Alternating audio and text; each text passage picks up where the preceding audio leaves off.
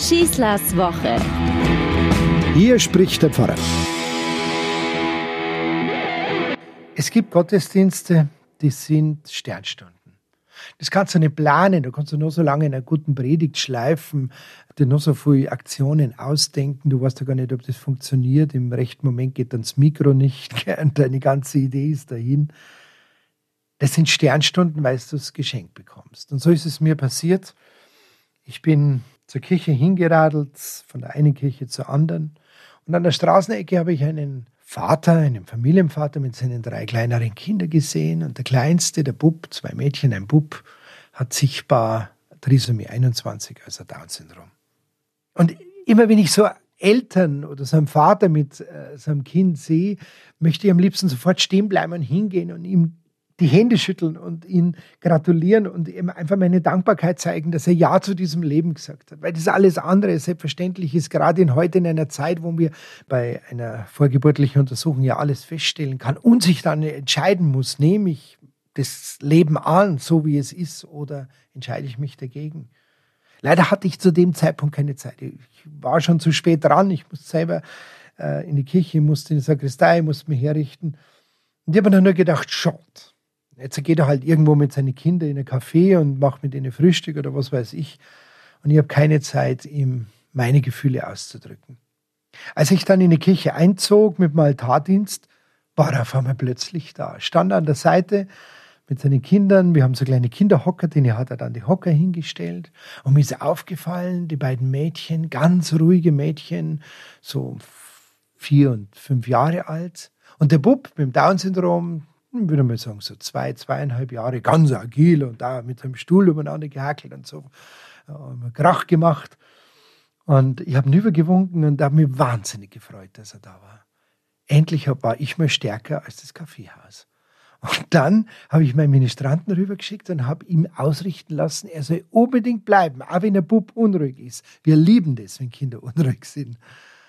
Nach dem Evangelium habe ich das Mikro genommen und habe nicht einfach begonnen, meine Gedanken wiederzugeben äh, zu den Themen dieses Tages, sondern ich bin in seine Richtung hingegangen und habe ihn gefragt, vor allen Leuten, die Kirche war voll besetzt, ob er uns erzählen würde, wie das damals war. Ich habe nicht nach seinen Namen gefragt, ich kenne ihn bis heute nicht namentlich. Ich wollte nur wissen, wie hat er das damals aufgenommen?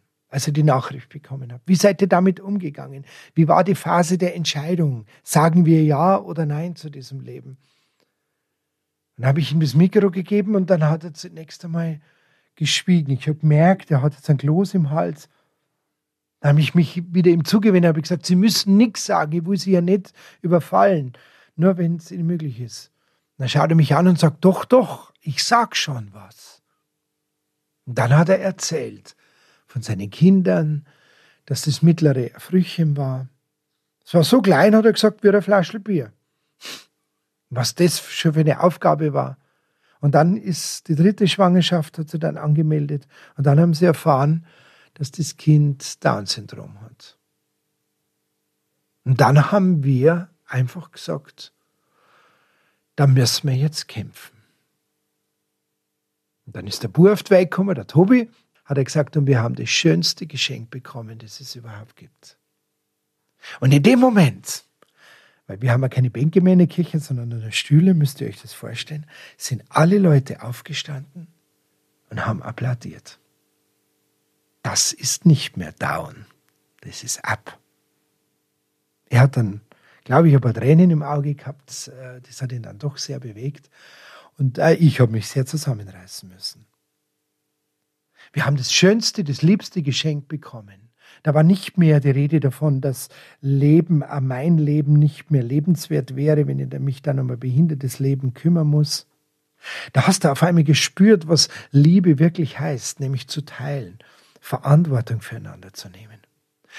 Und jetzt kommt die Sternstunde. Und jetzt kommt dieser Text, den wir vorher gehört haben in der Lesung, das Volk Israel, das auf dem Zug ist durch die Wüste, das am Rand seiner Kräfte angelangt ist, voller Erschöpfung.